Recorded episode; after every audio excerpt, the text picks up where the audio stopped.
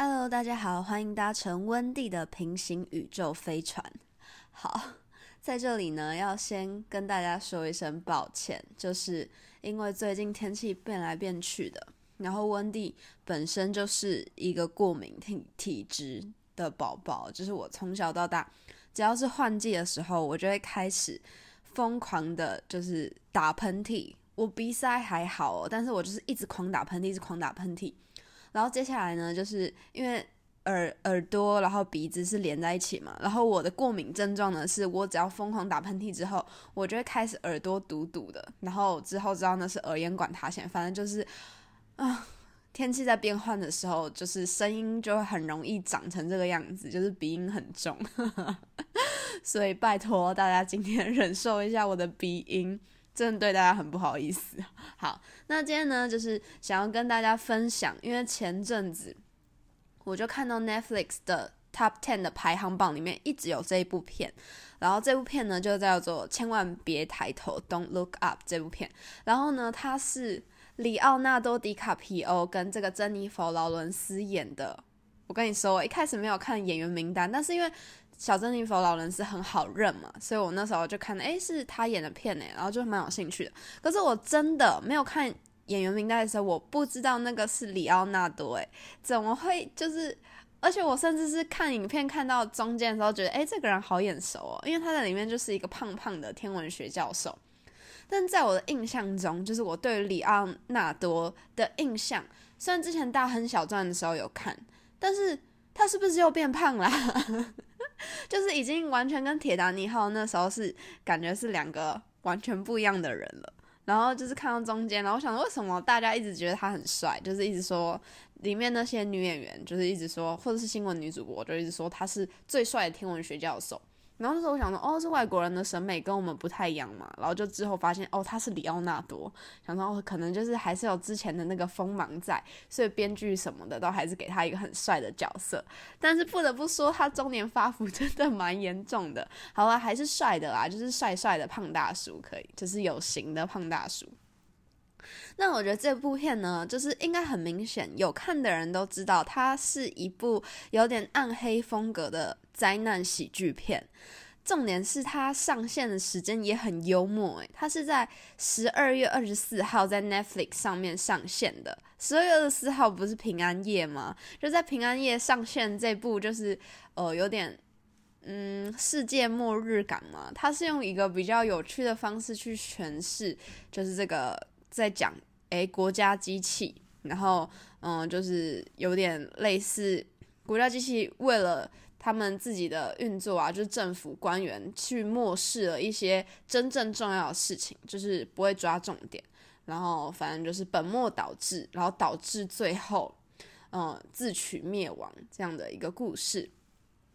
那在里面呢，这个珍妮佛劳伦斯她饰演的是一个博士生，然后是一个天文学的博士生，跟他的教授就是这个里奥纳多·迪卡皮欧演的这个教授。那其实，哎呦，对不起，我最近过敏真的很严重，然后就是动不动就是鼻子会发出 奇怪的声音，很抱歉。那先简单跟大家。梗概一下，就是他的故事剧情大概是怎样。反正他开头呢，就是珍妮佛劳伦斯，那他本身就是一个，我觉得他长得是一个很高材生的面相。反正他就是一个高材生，然后他就在计算一个诶彗星。然后呢，他他他，反正他就跟他的团队还有他的教授，发现了一个从来没有见过的彗星。那本来是很开心的，可是之后呢，运算了它的轨道之后，发现诶这颗彗星的。轨道不管怎么算，它就是会在半年后撞击地球。那它的破坏力呢，就是足够会让整个地球的生物是群体灭绝的，就像之前恐龙那个时期一样。所以呢，他们两个人就急忙的跟太空总署内部去确认，然后并且呢，要到白宫去跟这个总统汇报。那总统是谁演的呢？这个总统是呃。梅丽史翠普，他在里面也是一个蛮幽默的角色，就是一个康康的总统。那他的这个幕僚呢，就是他的儿子。那他的儿子其实对于这个政治这一块，他没有什么兴趣，他比较有兴趣的是他的财富，然后就是怎么赚钱，所以就是诶去巴结一些商人。那当这两这一对就是师生他们来到白宫的时候，想要跟总统讲一些状况的时候，总统反而就是一点都听不进去，然后还觉得他们讲的话很无聊，然后想要赶快赶他们走。所以呢，就是。反正最后结局嘛，就是因为这些顶层的人，他们想方设法的去，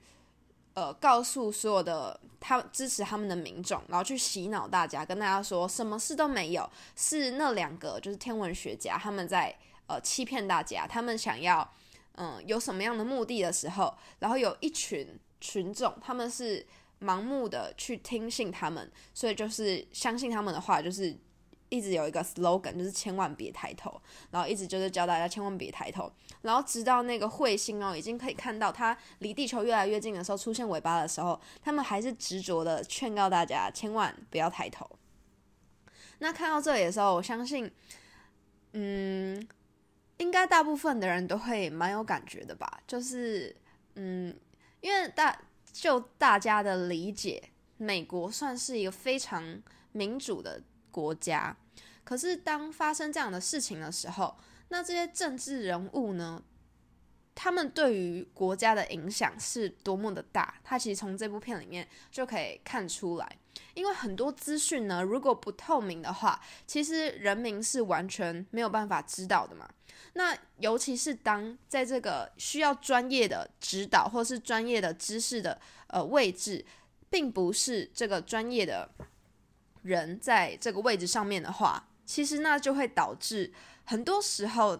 嗯，他们是不了解的。就像这部片里面，最后他找谁来处理这个卫星问题？他找了一个手机界的大佬，那他是就是对于手机 app，他可以设设计就是算命。我觉得这某部分也是在暗示现在科技很发达，然后人类呢对于这个科技太过于依赖了。所以呢，当这个商人的这个教授，他不断的跟总统说：“哎，这颗彗星，我们可以就是把它击碎，然后里面的那些呃矿物质呢，可以让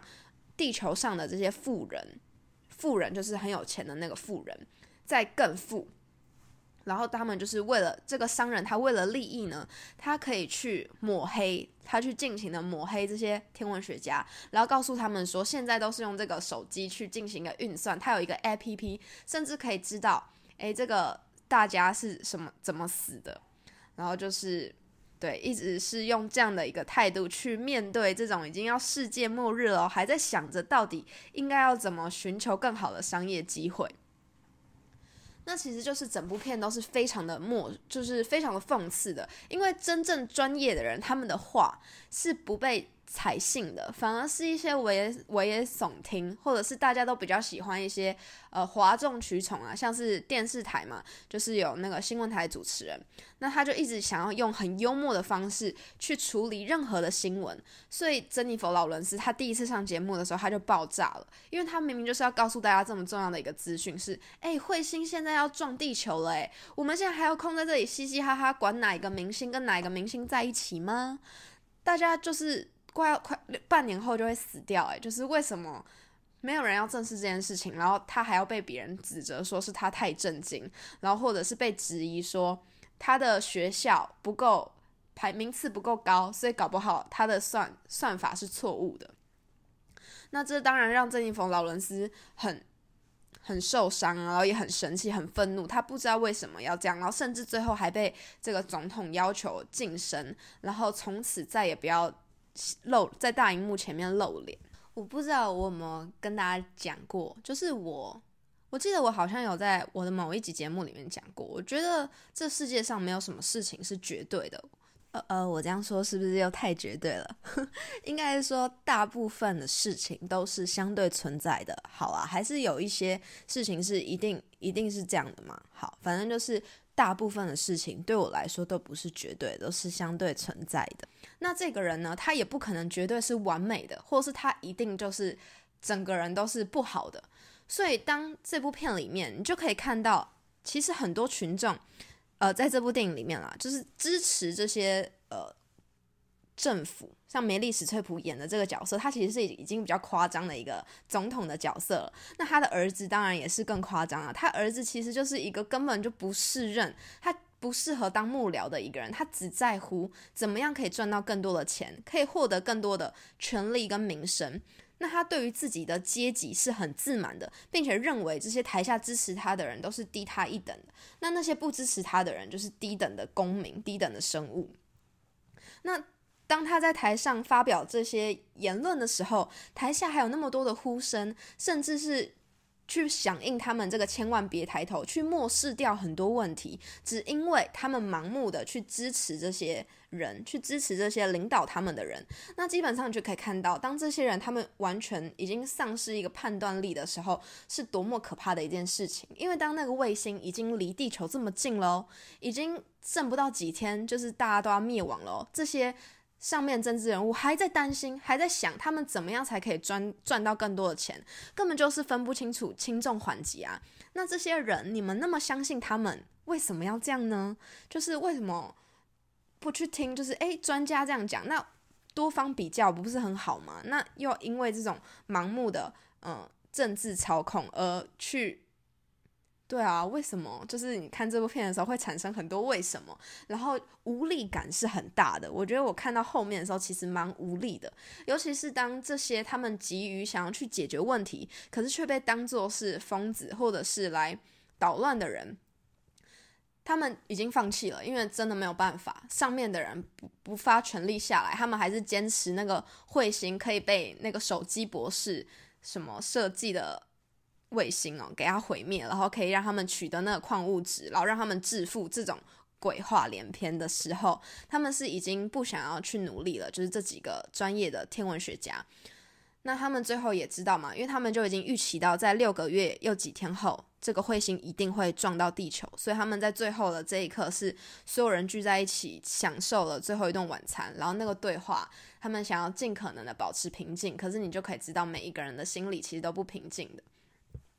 那他们就是边吃，然后边迎来了这个世界末日。那但是呢，这些总统啊，然后美国这梅丽史翠普这个角色，反正就是一些上位者，然后有钱有势的人，他们是搭乘那个宇宙太空梭，反正到了另外一个星球。那这些支持他们的人呢，他们也没有在在意他们的生死，反正就是反正我活着就好了。就是他们一直都是这么自我，就是以个人利益为优先的这样的一个角色。好，大家就是，我觉得看这部片的时候，嗯，看到后面真的会蛮沉重，但是我感受到导演还是尽量用一些比较幽默的方式去诠释它。可是这部电影他在讲的这个议题，其实我觉得蛮有意思的。好了，我实在不想要把这集内容搞那么沉重，因为这部片它还是比较用一个讽刺嘛，就是黑色幽默的手法去诠释的。那但是就是，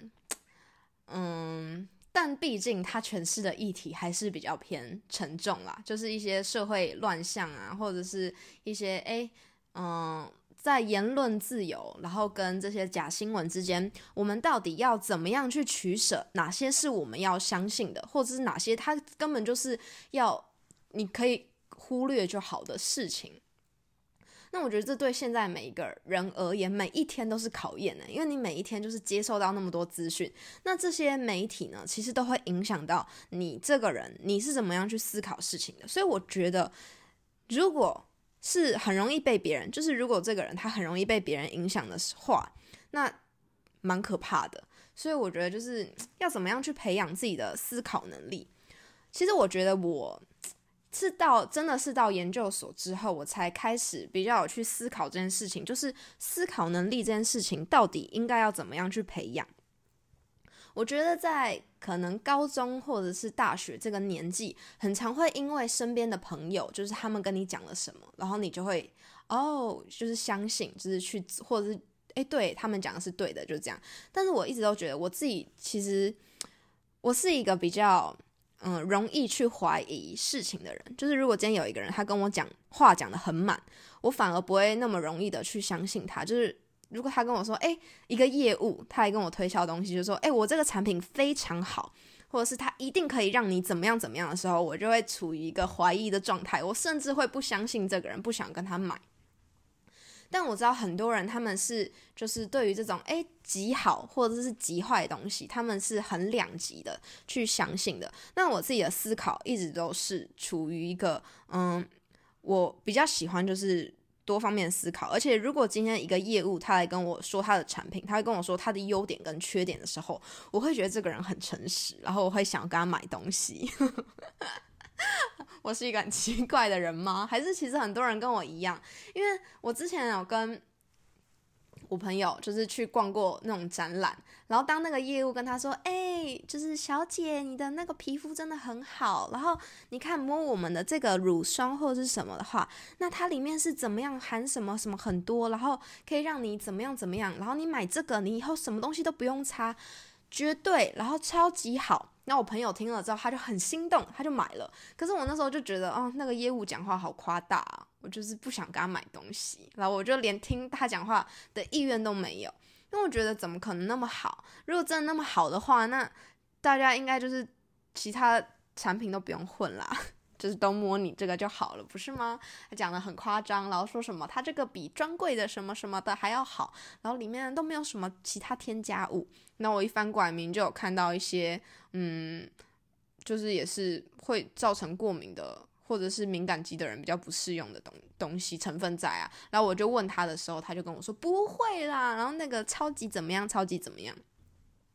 所以我觉得，嗯。对啦，大家还是可以适时的去怀疑，就是诶，可能你一直相信的事情，那有时候可以换个角度去思考它。那其实我一开始进研究所的时候，我还蛮不适应的，因为研究所很多课程它都是用一个讨论的方式，那每一个人就是可能他的论文都会提出不同的论点，那也可以看到很多教授啊，他们可能会有一些比战，因为对于理论的解读，每一个人的解读方式都是不一样的嘛。那其实我就是觉得近几年吧，关于同温层的这件事情，那就很常会可能在跟身边的朋友聊天的时候啊，聊到某一些议题，那可能也不是政治哦，就只是一个生活上或者是一些轻松的议题的时候，那我就是讲了一些我的感觉或我的看法，那我其实蛮常会得到一个回应，就是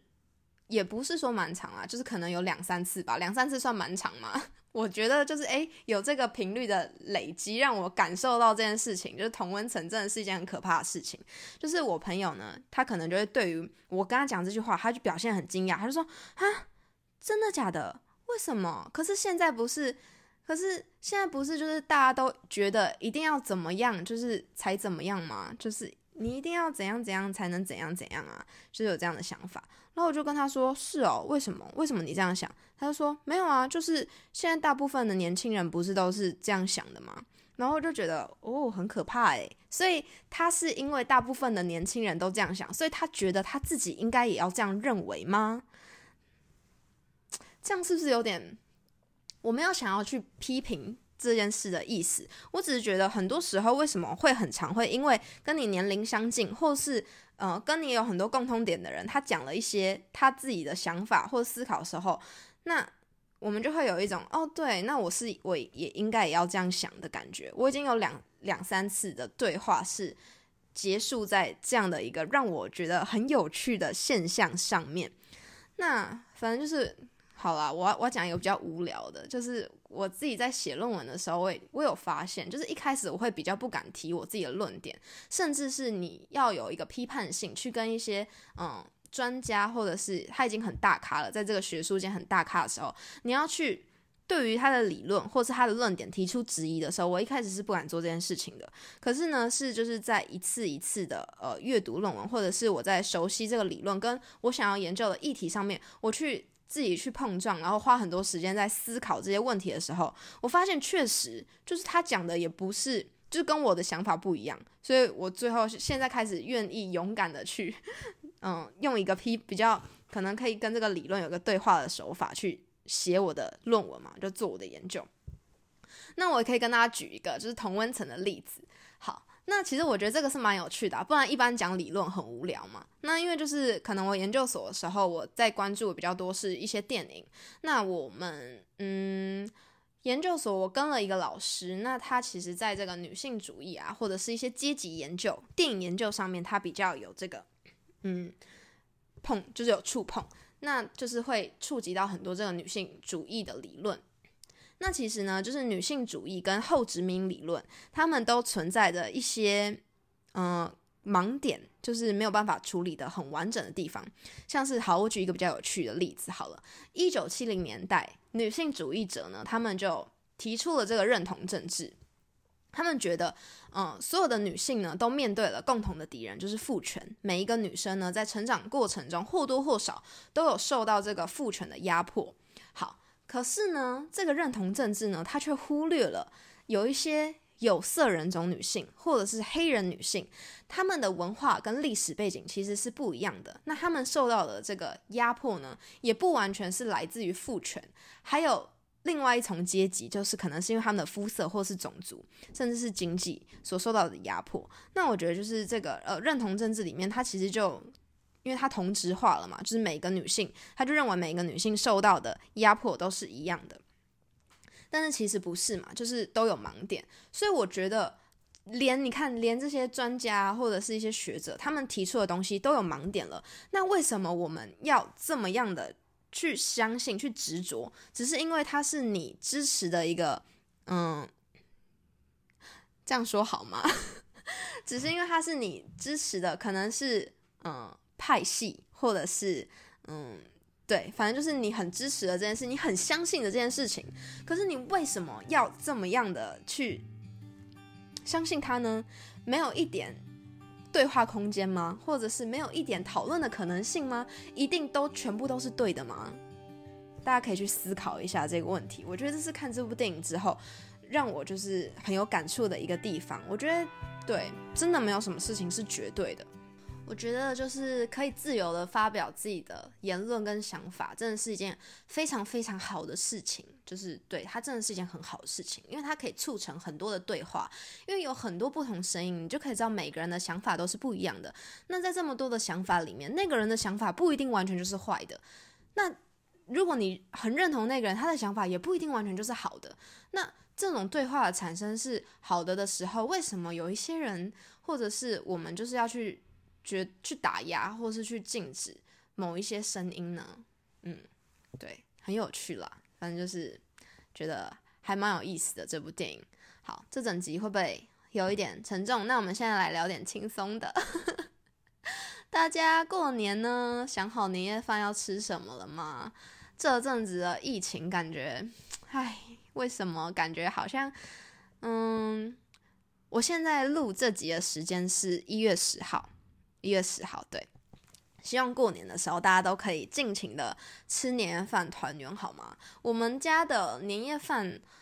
大部分都是出去外面吃，就去餐厅。那有些餐厅会有表演，然后就是诶，还蛮开心的，就可以看到诶，很多人都跟你一起来出来吃年夜饭，然后就是看表演，那那个氛围我很喜欢。然后因为而且因为我们家就是之前阿公阿妈吃素。然后，所以我爸爸也吃素。那我们家的除夕年夜饭都是吃素食。那我朋友之前就问我说：“哈，这样不是很可怜吗？不是就觉得年夜饭就是要大鱼大肉吗？”哦，不不不不不，跟大家说，现在很多素食餐厅都做的很好吃，就是你根本就完全不会觉得你自己在吃素的那一种，就他们都很厉害。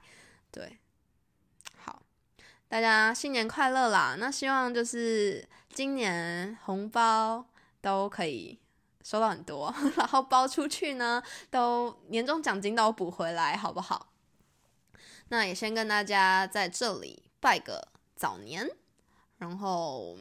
年假今年有九天呢，大家有要出去哪里玩吗？嗯，我们大概就是我家是初一就会回我。阿公家，那我阿公家就是跟台北是完全不一样的地方。每次回去都觉得是回去放松的，然后对眼睛很好，因为到处都是田，然后嗯，附近又有很多 彩券行，过年就是要放肆的刮刮乐啊。哦，然后跟大家分享，就是我在跨年隔天一月一号。然后，因为我就是一个很爱玩刮刮乐的人，可能大家都在签什么大乐透或者是微利彩的时候，我就是在旁边买刮刮乐的那个人。因为我觉得刮刮乐比较快啊，我现场买现场刮，我就知道我中多少钱。然后，反正我一月一号呢就去买了一张两百块，想要试试手气，结果中了一千块诶，希望今年呢就可以跟一月一号那一天一样顺顺利利。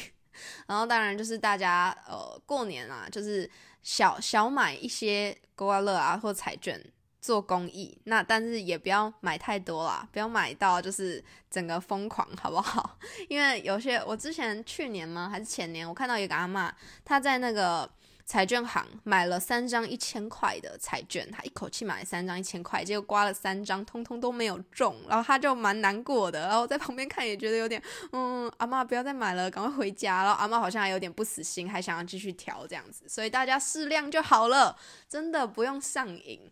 好，就是挂那个过年的时候，可以跟家人一起，嗯，合资买一张两千块的一起刮，然后就过过瘾，然后也算做公益，这样就很棒了。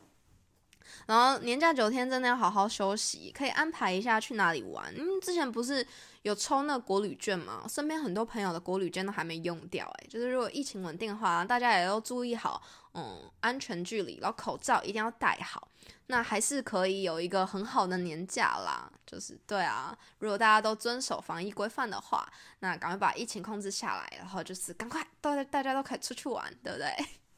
好，那这就是今天温蒂平行宇宙飞船的节目内容，分享了一部有点沉重，但是它是用这个黑色幽默手法去诠释的这样的一个剧。诶，其实我现在觉得，因为很多人很多大人啊，就是我爸妈他们可能会觉得厌世这个词不太好，但我有时候觉得，就是那个黑色幽默这部这这种类型的剧也也有某一种厌厌世的这种风格。我觉得厌世现在是一种态度，诶，厌世。怎么样的人才可以叫厌世呢？厌世呢，就是你对这个世界还是有爱，可是你就知道很多事情不是你一个人在那边担心就可以解决，你很无奈的那种感觉叫厌世。那有些人就可以厌世的很好笑，可以失望，但是不要绝望，好吗？就是新的一年还是保持着满满的希望，继续往前冲。好，感谢大家的收听，我是温蒂，那我们就下次再见喽，拜拜，新年快乐。